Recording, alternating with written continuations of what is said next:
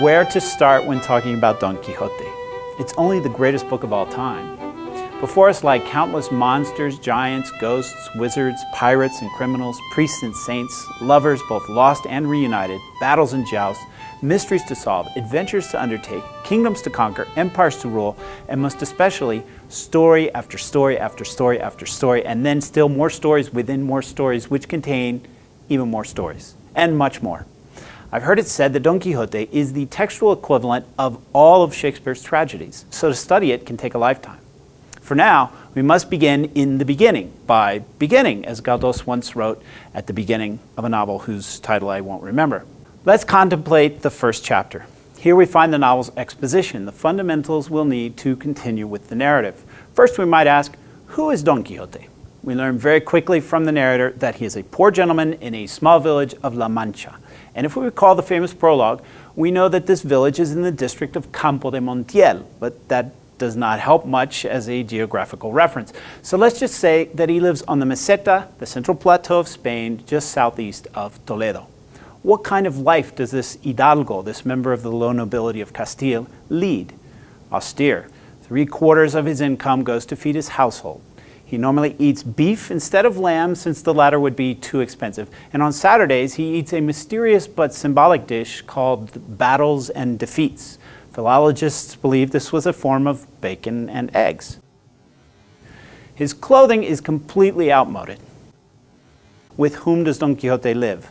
A housekeeper, a niece, and a stable boy a curious range of ages and sexes chosen by Cervantes as company for a crazy old man. Where's the rest of his family? His wife, perhaps? It seems that he has none. What is our gentleman like? He's around 50, has a sturdy build, but his complexion is dry, his face gaunt. He is described as an early riser and an avid hunter. He seems energetic, but according to the literature of the time, his appearance connotes that his temperament is choleric and melancholic at the same time. As for his surname, we note that the narrator already begins to confuse us, alluding to other authors who have different opinions on the matter. Quixada, Queixada, maybe even Queixana. What problems motivate our hero?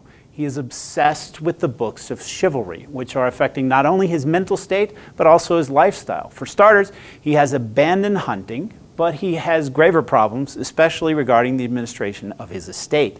In fact, he is now selling off parcels of land in order to buy the fantasy literature that obsesses him. Not only is he attracted to its content, but also its narrative style. Here we glimpse the humorous irony of Cervantes when he quotes passages that he has invented to characterize the style of literature that delights our crazy knight.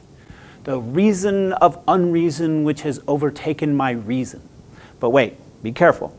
Here we confront something more than a simple parody of the narrative voice of the romances of chivalry. Rather, the phrase refers to one of the main themes of the very novel we are now reading, because the reason of unreason alludes to the logic of madness, which is to suggest that the insanity of our protagonist might exhibit moments of lucidity.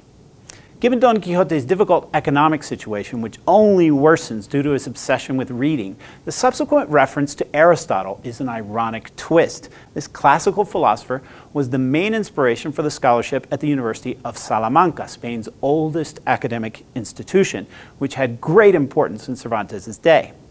Moreover, Salamanca's classical ideal, Aristotle, was associated with the origins of the study of economics. And Aristotle begins his analysis of economics precisely in terms of a nobleman's administration of his estate. In other words, for Aristotle, there's a parallel between the proper management of expenditures and income at the level of a household and the proper functioning of the economy in general. The narrator tells us that Don Quixote has gone mad trying to decipher the intricate phrasings of the chivalric novels, which seemed like pearls to him, but which not even Aristotle himself would have been able to understand if he had been resurrected for that purpose alone.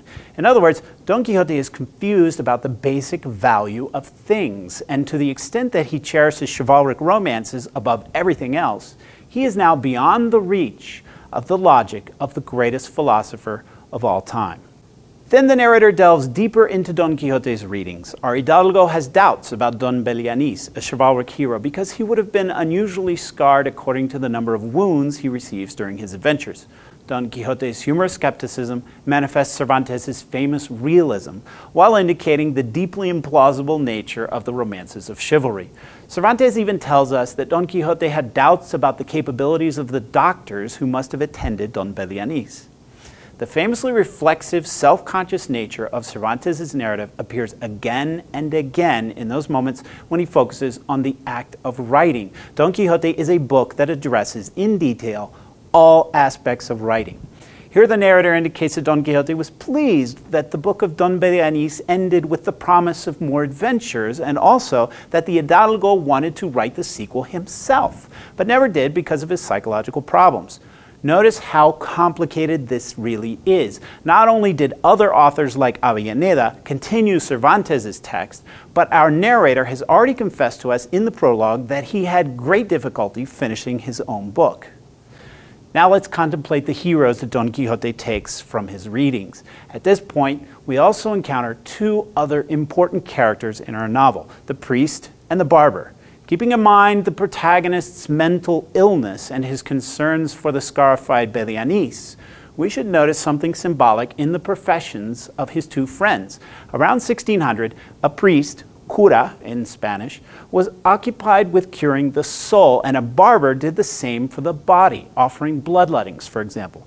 In the discussion between Don Quixote and his friends, we find a series of chivalric and epic heroes from novels to which Cervantes and his characters will refer throughout the text.